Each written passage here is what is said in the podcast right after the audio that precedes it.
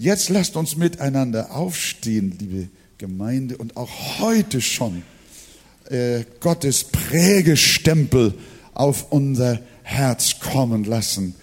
Äh, denn auch heute möchte Gottes Wort uns formen. Psalm 19. Ein Psalm Davids. Die Himmel erzählen die Ehre Gottes. Und die Feste verkündigt seiner Hände Werk. Ein Tag sagt es dem anderen und eine Nacht tut es der anderen kund. Ohne Sprache und ohne Worte und ihre Stimme wird nicht gehört.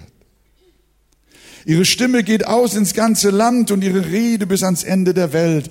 Dort hat er der Sonne ein Zelt gemacht. Und sie geht hervor wie ein Bräutigam aus seiner Kammer und freut sich wie ein Held zu laufen die Bahn. Sie geht an einem Ende des Himmels auf und läuft um bis ans andere Ende. Und nichts bleibt vor ihrer Glut verborgen. Das Gesetz des Herrn ist vollkommen und erquickt die Seele.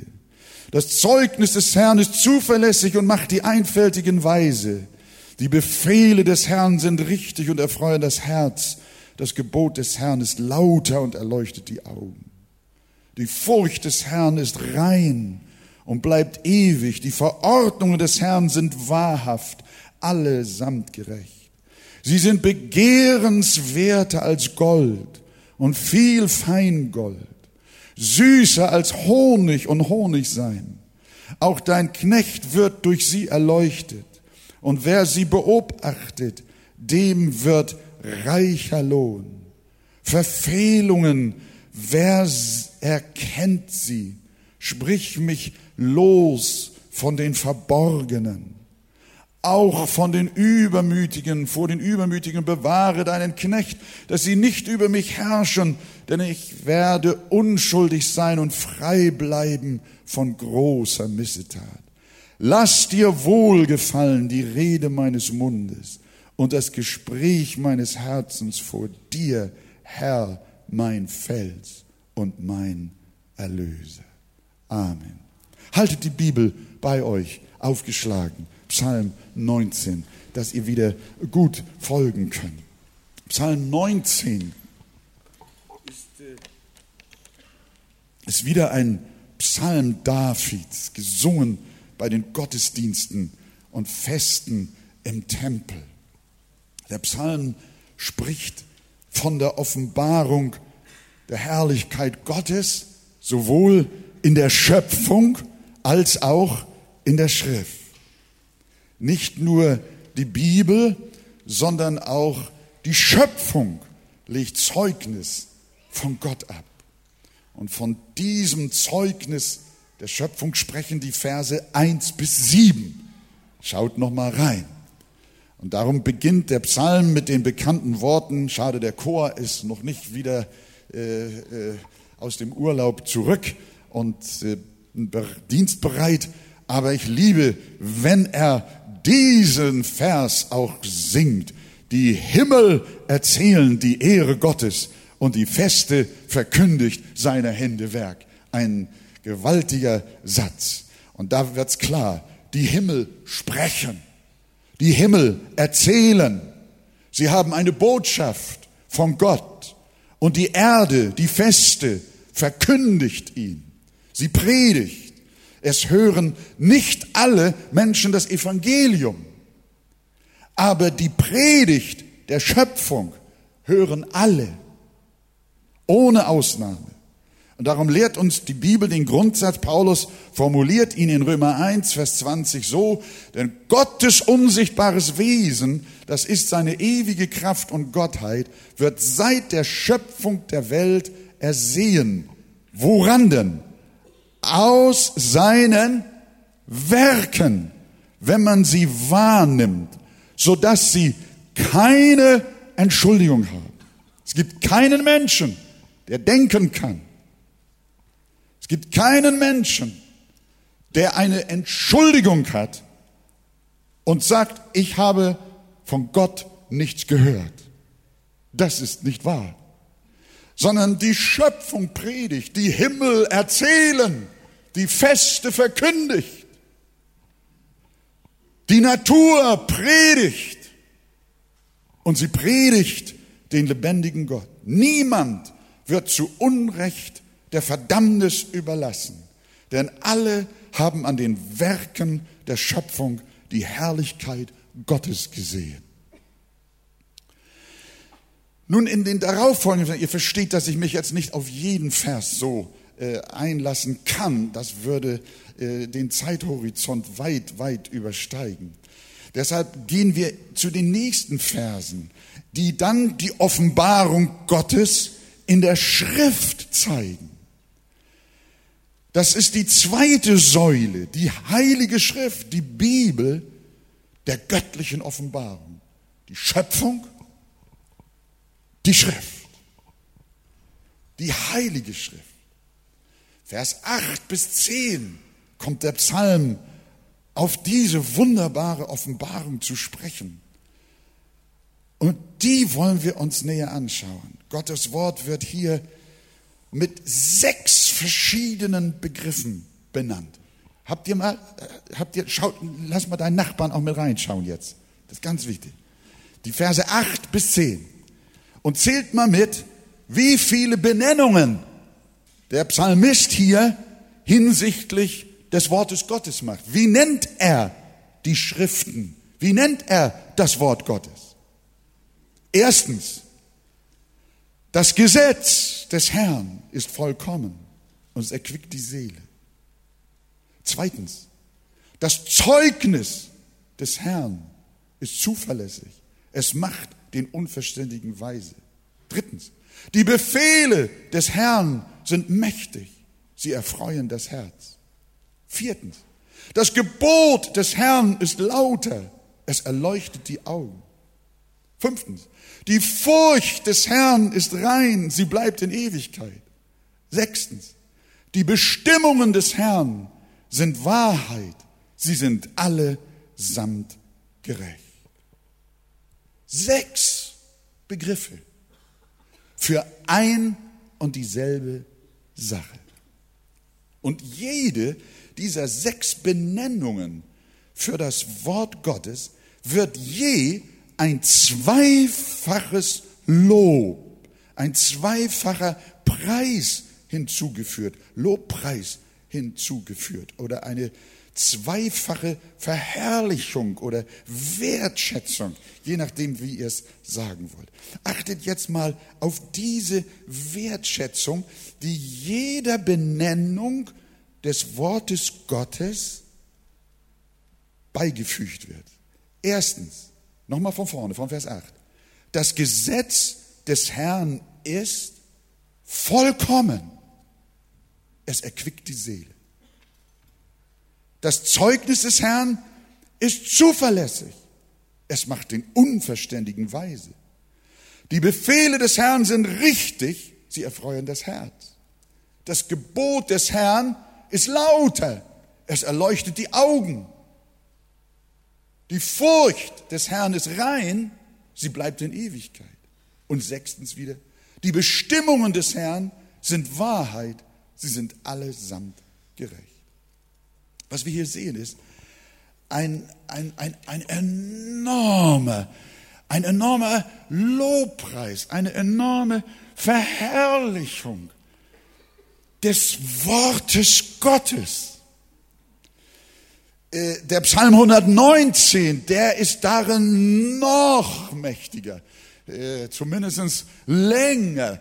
Wie viele Verse hat der 119. Psalm? Nur 150 Psalmen gibt es, aber der 119. Psalm hat 176 Verse. Deswegen, das weiß ich, weil meine PIN-Nummer so ist, versteht ihr? Aber kommt noch was dazu, nicht wahr? Das ist, das ist etwas Schönes. Auf diese Weise kann man sich manchmal auch Dinge merken, nicht wahr? Äh, aber äh, was wir, was wir hier sehen, ist auch in unserem Psalm 19, dass der, dass dass der Heilige Geist, das inspirierte Wort, das Wort preist und rühmt. Psalm 138, Vers 2, es steht folgendes. Da lesen wir, ich will anbeten und deinem Namen danken, denn du hast dein Wort groß gemacht über all deinen Ruhm hinaus. Du hast dein Wort groß gemacht. Gott selbst,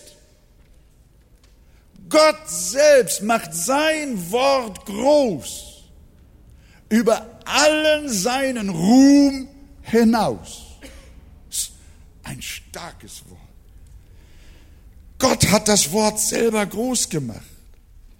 Es ist der Heilige Geist, der so das Wort erhebt. Und da fragt man sich, wie es kommt, wie kann das sein, dass in Kirchen und Gemeinden die Schrift manchmal einen so niedrigen Stellenwert hat. Und wenn jemand im Gleichklang mit diesen Psalmworten die Herrlichkeit und Irrtumslosigkeit der Bibel preist, dann wird er sofort als Biblizist bezeichnet. Gott ist Biblizist. Es ist sein Wort. Und das wollen wir jetzt uns mal hier anschauen. In diesen Versen 8 bis 10. Erstens, das Gesetz des Herrn, so nennt er das Wort.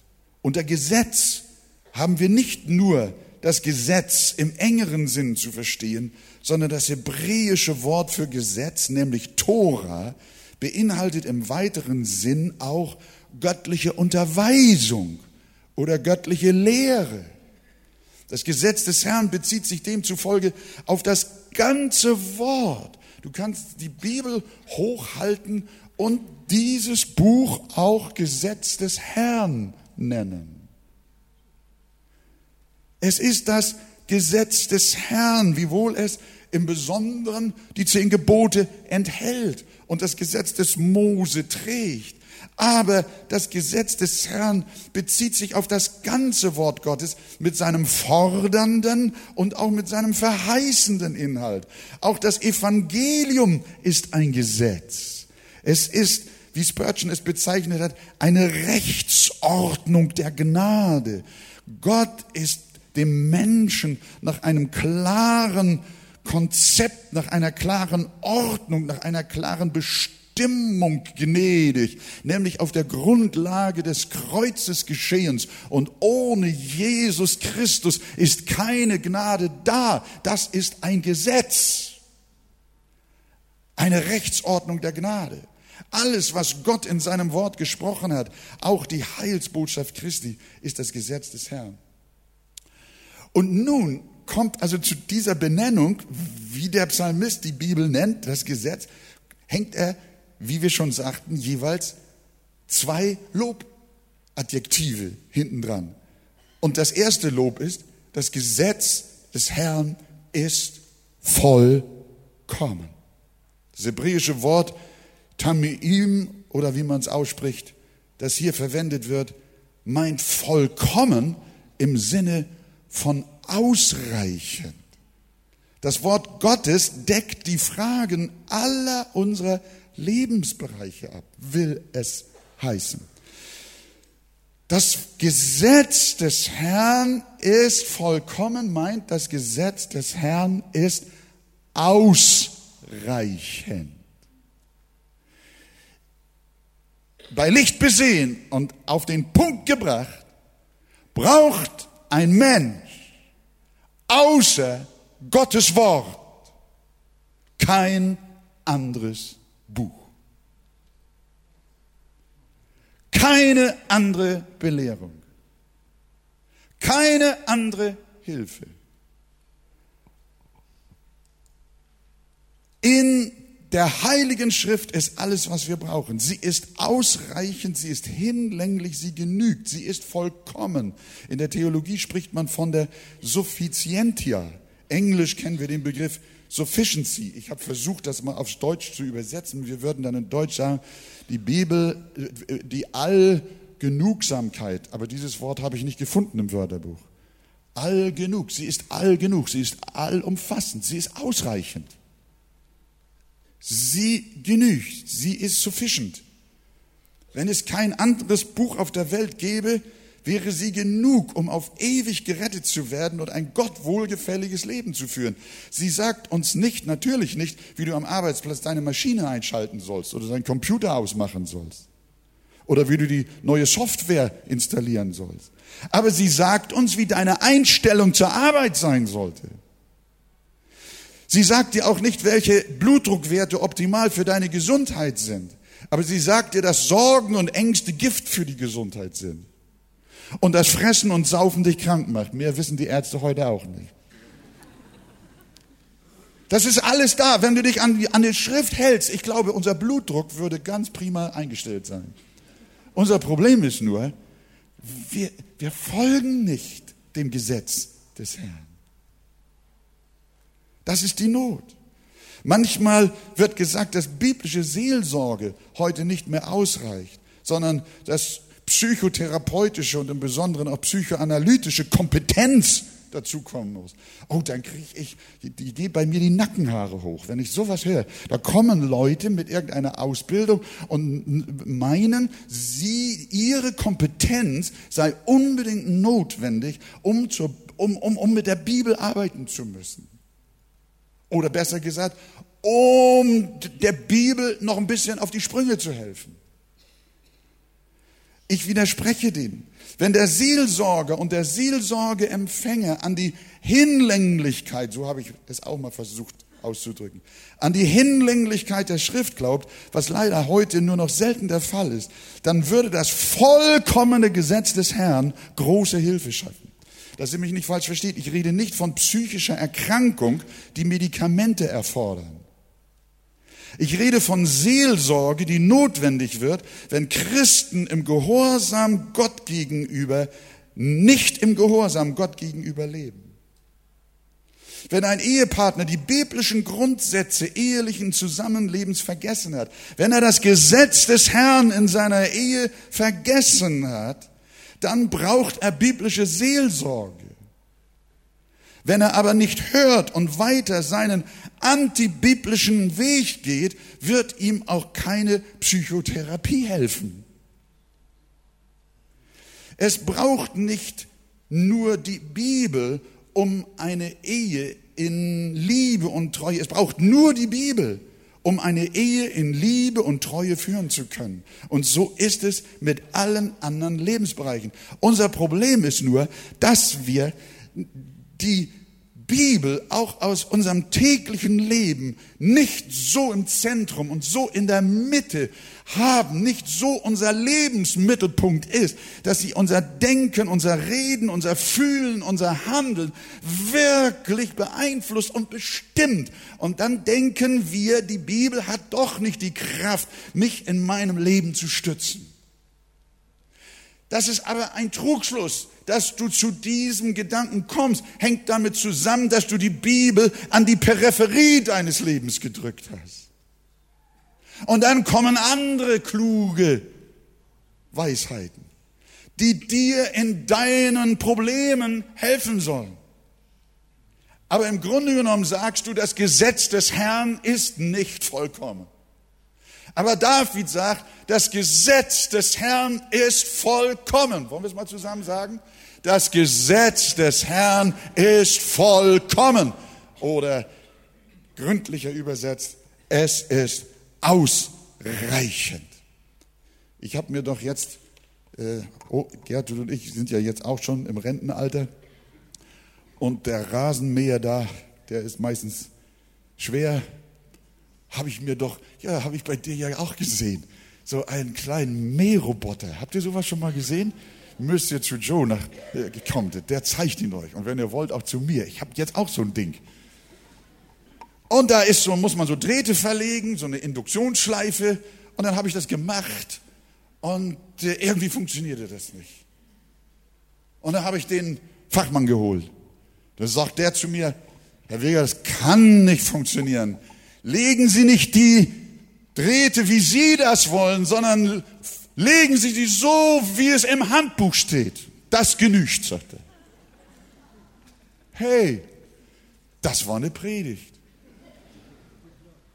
Du bist zwar kein Mähroboter, sondern ein Mensch, aber du bist, du bist hergestellt worden von einem Hersteller. Du bist das Produkt göttlicher Schöpfung und Weisheit. Und jetzt will ich dir was sagen, damit du weißt, wie man mit dem Produkt Leben umgeht, hat er dir gleich ein Handbuch mitgeliefert. Und mach es nicht nach eigener Idee und Gutdünken, sondern mach es so, wie das Handbuch es sagt. Sagt ihr Amen? Das Handbuch weiß, wie es geht. Und dann habe ich es gemacht, wie es im Handbuch steht. Und das Ding, das luppt und luppt und luppt, du. Das ist also ganz fantastisch. Mach es, wie es im Handbuch steht. Das Gesetz des Herrn ist vollkommen. Und das zweite Lob zum, ich muss mich beeilen, ich komme sowieso nicht durch. Das zweite Lob ist, was David noch dem Gesetz des Herrn hier beifügt, ist, es erquickt die Seele. Das vollkommene Gesetz des Herrn erquickt die Seele. Inwiefern? Wörtlich übersetzt muss es heißen, es bringt die Seele zurück. Das ist eindeutig ein Hinweis auf die Bekehrung des Menschen. Sie kann nur durch das vollkommene Gesetz des Herrn herbeigeführt werden. Das Wort Gottes allein ist der unvergängliche Same, durch den ein Mensch von neuem geboren wird, die Wiedergeburt ist die größte Erquickung, die herrlichste Belebung, die ein Mensch je erfahren kann. Und das geschieht durch das vollkommene Gesetz des Herrn. Halleluja. Ich äh, freue mich, ich weiß nicht, habe ich jetzt doch vergessen? Ich hatte euch doch letztes Mal, habe ich doch vergessen. Nee, ja. Ich hatte euch doch letztes Mal von einem Mann aus dem Gefängnis vorgelesen, der unser TV angeschaut hat. Könnt ihr euch erinnern? Ich habe den Brief gar nicht ganz gelesen. Jetzt habe ich es doch nicht dabei. Ich wollte es euch vorlesen, aber ich zitiere mal auswendig. Das geht der nächste Satz so weiter. Da sagt er, hier im Gefängnis ist durch das Wort Gottes, das er durch die Sendung empfangen hat, im Gefängnis ist aus einem Funken ein Flächenbrand geworden. Jede Woche versammeln sich um die 150 Gefängnisinsassen, um das Wort Gottes zu hören, die Predigt und auch den Dienst. Ist das nicht?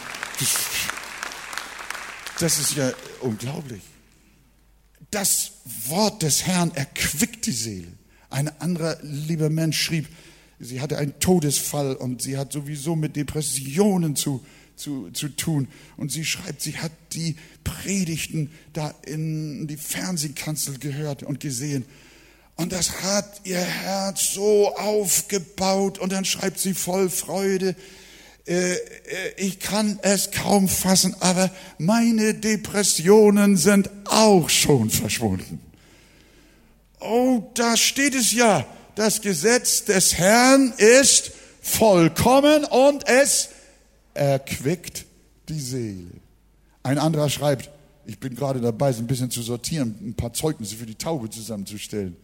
Äh, ein, ein anderer schreibt, ich habe ihre Sendungen gesehen und habe ein ganz neues Verständnis von Gott bekommen. Und jetzt habe ich die Kraft, mich endgültig von den Zeugen Jehovas zu lösen. Oh, ist ja auch was Gutes, nicht wahr?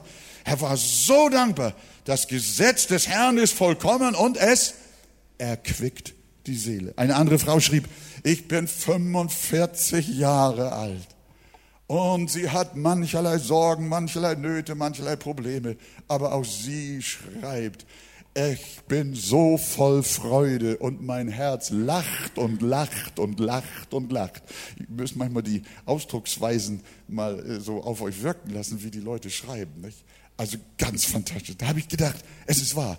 Das Gesetz des Herrn ist vollkommen und es erquickt die Seele. Jetzt kommt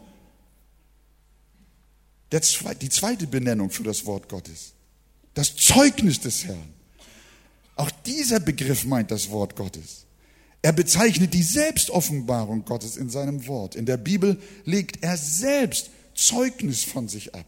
Deswegen nennt David das Wort Gottes jetzt nicht das Gesetz des Herrn, sondern das Zeugnis des Herrn. In der Schrift legt Gott Zeugnis ab von sich selbst.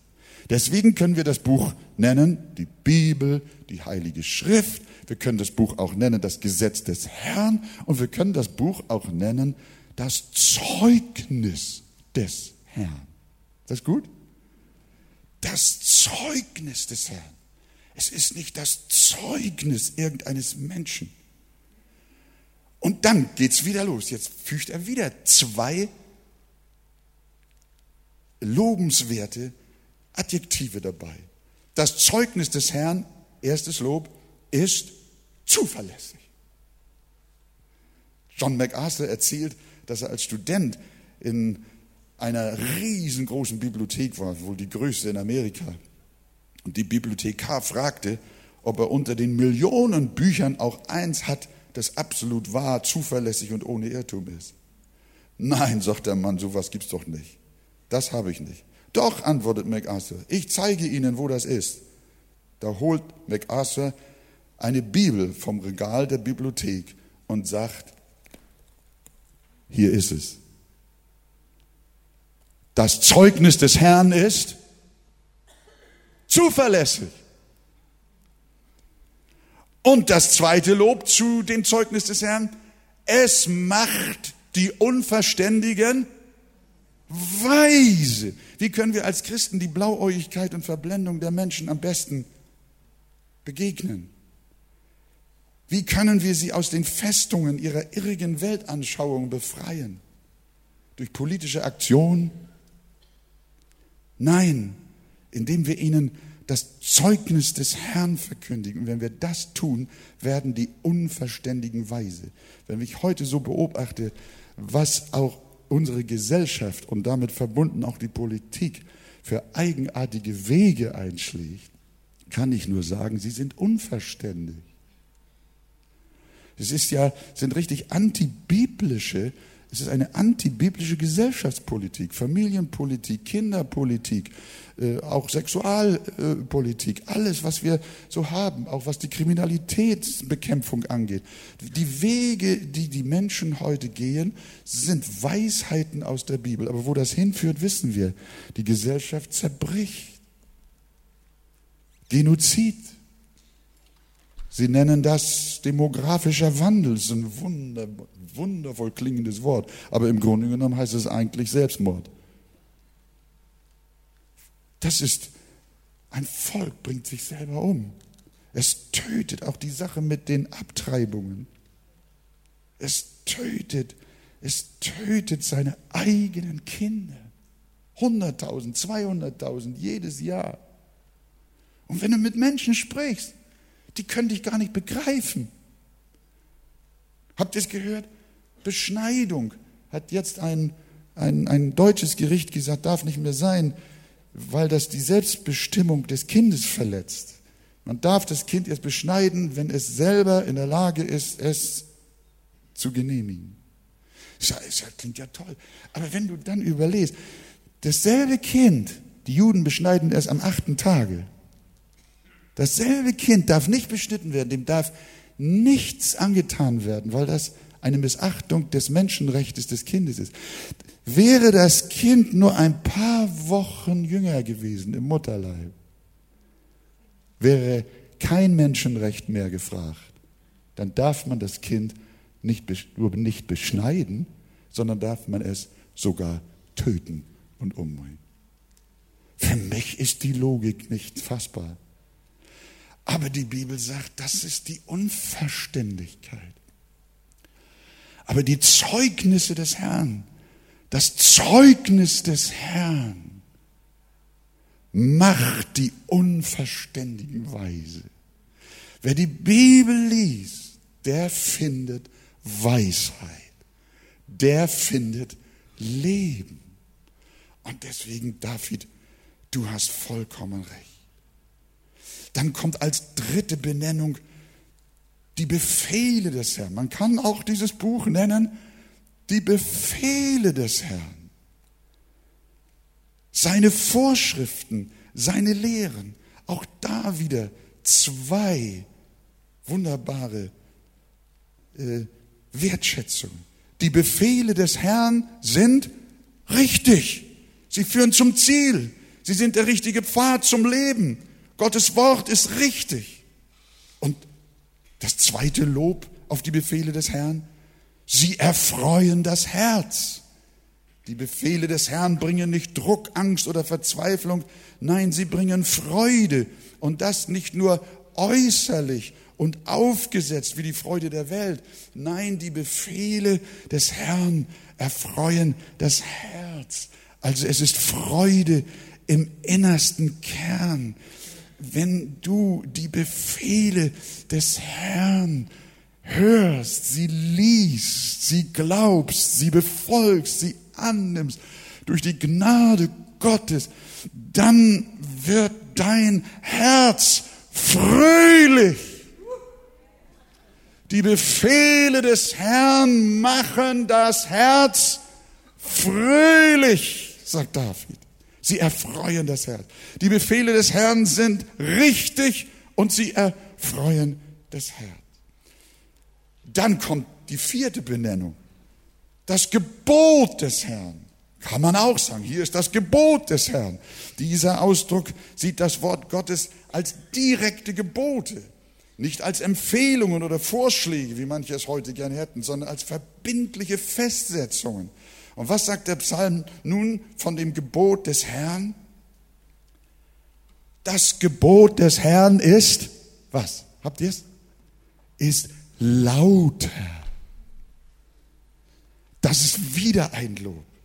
Das Wort Gottes ist lauter, das heißt, seine Worte sind rein.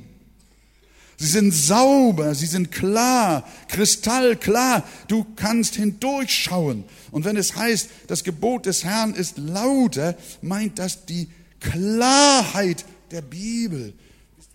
Man muss das auch den Menschen immer wieder sagen und wir als Gotteskinder müssen uns das auch immer wieder sagen. Die Bibel ist klar. Es wird oft gesagt, die Bibel sei unklar. Die Bibel hätte Widersprüche und man müsse die Bibel von außen erklären. Dem widerspricht die Heilige Schrift. David sagt durch den Heiligen Geist, deine Befehle oder dein Gebot, das Gebot des Herrn ist klar, es ist lauter.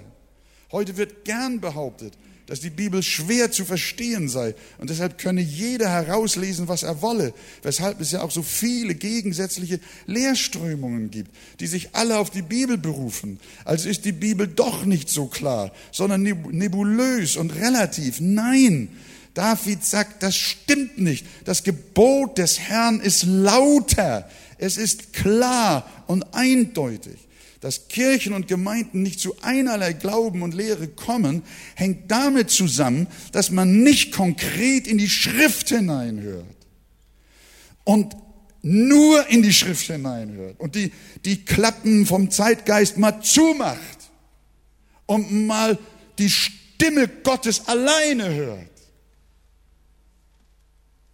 Dann würde man nämlich feststellen, dass die Bibel sich selbst erklärt. Die Bibel ist einerseits sehr komplex, aber andererseits auch so konsistent, so zusammenhängend und aufeinander bezogen, dass sie sich selbst auslegt. Es ist nicht nötig, Quellen außerhalb der Bibel zu befragen, um sie zu verstehen. Hört ihr?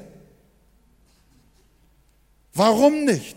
Weil die Bibel wenn sie in Demut, mit Buße und auch unter Gebet und Anbetung glaubend studiert wird, dann belehrt uns die Bibel selbst über Bibelstellen, die wir heute noch nicht verstehen. Die Erklärung der Heiligen Schrift befindet sich nicht außerhalb der Bibel. Nicht irgendwelche Kirchen und Konzile und Institutionen haben die Autorität, uns die Bibel zu erklären. Auch kein Bibellehrer und kein Pastor. Niemand hat die Autorität von Gott empfangen, uns die Bibel zu erklären. Es sei denn, sie erklären uns die Bibel mit der Bibel. Gottes Wort gibt selbst die Antwort auf die Fragen, die Gottes Wort stellt. Und das, ihr Lieben, ist unsere Not. Wir rennen hierhin und dahin und dahin und hören hier noch ein Buch Mormon und da noch irgendein Wachturm und da noch eine Prophetie und da noch eine Prophetie. Aber in der Offenbarung steht zum Schluss als ein Siegel über die ganze heilige Schrift, wer zu diesem Wort der Offenbarung hinzufügt oder abnimmt, dem seien entsprechend die Strafen und Plagen. Das Wort Gottes ist klar. Die Befehle des Herrn sind lauter. Halleluja. Ja, das ist doch so. Und deswegen, liebe Gemeinde, können wir gar nicht genug den Stellenwert der Heiligen Schrift in unserem Leben und in der Gemeinde, in unseren Gottesdiensten betonen. Wenn die Bibel irgendwie nur noch so ein Anhängsel ist, nur noch so ein paar Bibelzitate, die man mm, dem Gottesdienst beifügt, weil man ja ein bisschen christliche Garnierung braucht. Liebe Freunde, das führt in die Irre. Wir brauchen die Bibel nicht als Beiwerk und, wie sagt man, als Garnierung, sondern wir brauchen die Bibel als Fundament. Sagt ihr Amen? Und so, weil Gottes Wort lauter ist, Gottes Laut, nur Menschen versuchen Unklarheit in sie hineinzubringen, aber bei Gott ist sie lauter und rein. Und was heißt es? Die Befehle des Herrn, äh, das Gebot des Herrn ist lauter. Und wie heißt das zweite Lob in diesem Zusammenhang? Es erleuchtet. Oh, lass mal gucken. Es erleuchtet die Augen. Hier bei uns in der Arche, ein Wort an die Gäste, da werdet ihr nur Menschen treffen mit leuchtenden Augen. In ihren Augen, in den, in den Augen der Arche, Leute, ist Licht. Ach, möge es immer so sein.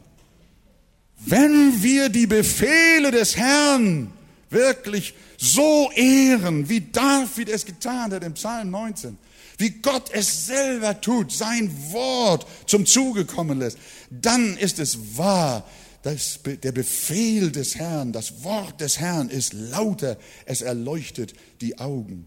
Wie kommt das? Weil es klar ist, so sonnenklar. Darum bringt es Erleuchtung.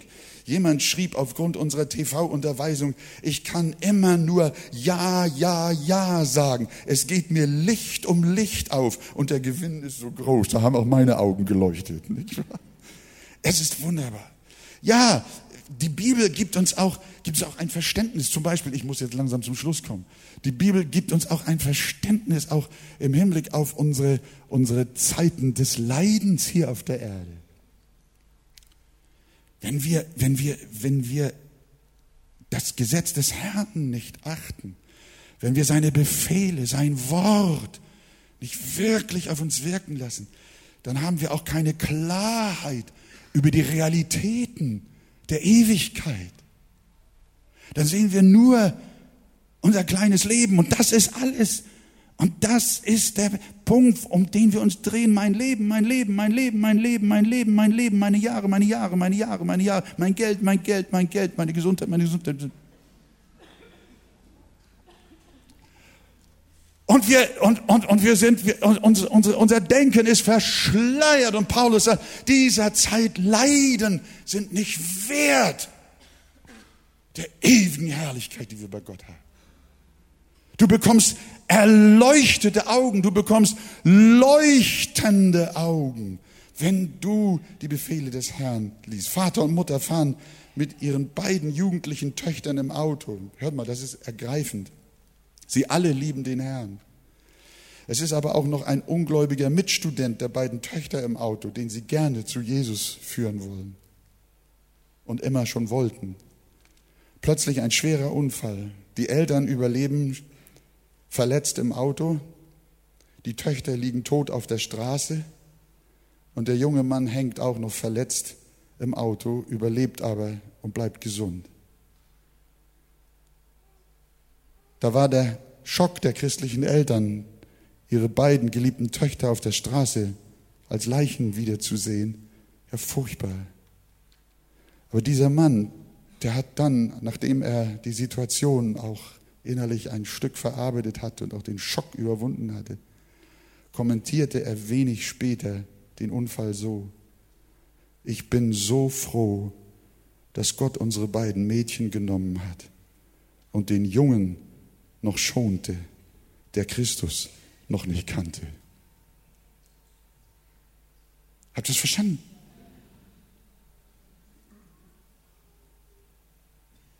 Da bekommst du, du bekommst erleuchtete Augen. Du bekommst auf einmal eine Sichtweise aus der Ewigkeit. Die Gebote des Herrn sind lauter. Das Gebot des Herrn ist lauter. Es erleuchtet die Augen. Sind das nicht erleuchtete Augen, verschleierte Augen hätten gesagt, schrecklich, schrecklich. Warum gerade unsere beiden Töchter, sie haben doch so sehr an Gott geglaubt und der gottlose Mann, der darf leben und unsere Töchter müssen sterben. Das hätten verschleierte Augen gesagt. Aber erleuchtete Augen, die gucken nicht nur bis hier in dieses Leben, sondern die gucken die Endlosigkeit, die Weite des ewigen Lebens und der Herrlichkeit bei Gott. Das ist eine ganz andere Dimension. Die Furcht des Herrn. David nennt die Bibel auch die Furcht des Herrn. Hier ist die Furcht des Herrn. Ich will nicht darüber weiter reden. Ihr könnt den Text lesen. Ihr habt auch Kommentare, äh, Erklärungen dazu aus der Schrift. Die Furcht des Herrn ist rein und sie bleibt in Ewigkeit. Das Gras verdorrt, die Blume fällt ab, aber das Wort unseres Gottes bleibt in Ewigkeit. Sechstens, die sechste Benennung für die Bibel, die Bestimmungen des Herrn. Immer des Herrn. Das Gesetz des Herrn, die Bestimmungen des Herrn, das Gebot des Herrn, die Befehle des Herrn, das Zeugnis des Herrn und jetzt die Bestimmungen des Herrn. Wieder ein anderer Ausdruck für das Wort. Das hebräische Wort meint die Rechte des Herrn oder auch die Gerichte des Herrn. Sie sind Wahrheit, kommt das Adjektiv. Und B, zweite Lob, sie sind allesamt gerecht. Die Entscheidungen und Gerichte Gottes, die er in seinem Wort festgesetzt hat, sind allesamt gerecht. Niemand wird zu Unrecht verurteilt, denn die Bestimmungen des Herrn sind wahrhaft, Wahrheit und allesamt gerecht. Welch ein Lobpreis auf das Wort Gottes. Diese Verse acht bis zehn. Habt ihr sie, schaut sie euch nochmal an. Liest sie nochmal durch. Wenn ihr nach Hause kommt, lest das nochmal durch. Was für eine Wertschätzung, was für eine Liebe, was für eine Verherrlichung, was für eine Dankbarkeit dem Wort Gottes gegenüber. In allen Variationen es zu benennen, alle seine Aspekte und seine Seiten hervorzuheben, alle seine Herrlichkeit, die Bestimmungen des Herrn, sie sind Wahrheit und sie sind gerecht. Welch eine Verherrlichung der Heiligen Schrift. Und deshalb zum Schluss die letzten Verse 11 bis 15. Ich streife das nur mit wenigen Worten. Äh, die bringen jetzt die Frage auf. Also nochmal zusammengefasst. Erstens, der erste Teil bezeichnete, pries die Offenbarung Gottes in der Schöpfung. Der mittlere Teil preist die Offenbarung Gottes in der Heiligen Schrift. Und der Schlussteil, die Verse 11 äh, bis 15, die beschäftigen sich mit der Frage, welche Konsequenzen ziehen wir daraus. Und ihr habt, es geht los in Vers 11 nochmal, die Bestimmungen des Herrn, die Worte des Herrn sind begehrenswerter als Gold, begehrenswerter als viel Feingold Sie sind süßer als Honig und Honig sein. Auch dein Knecht wird durch sie belehrt. Halleluja, David, wie wunderbar. Dein Knecht wird durch die Bestimmungen, durch das Gesetz des Herrn, durch das Evangelium belehrt. Herr Jesus, belehre mich auch. Möchtest du auch? Dass das Wort Gottes dich belehrt. Und wer sie befolgt, empfängt reichen Lohn. Und Luther übersetzt im nächsten Vers, wer kann merken, wie oft er fehlt? Verzeihe mir die verborgenen Sünden. Er hat das Wort vor Augen. Das ist in seinem Herzen und er weiß, wie vielschichtig, wie wichtig, wie umfassend es ist. Ich kann es mit meinem Sinn, mit meinem Verstand nicht erfassen. Ich bin gar nicht in der Lage, dem Gebot des Herrn alles recht zu machen. Mein Gott, ich gebe mir Mühe.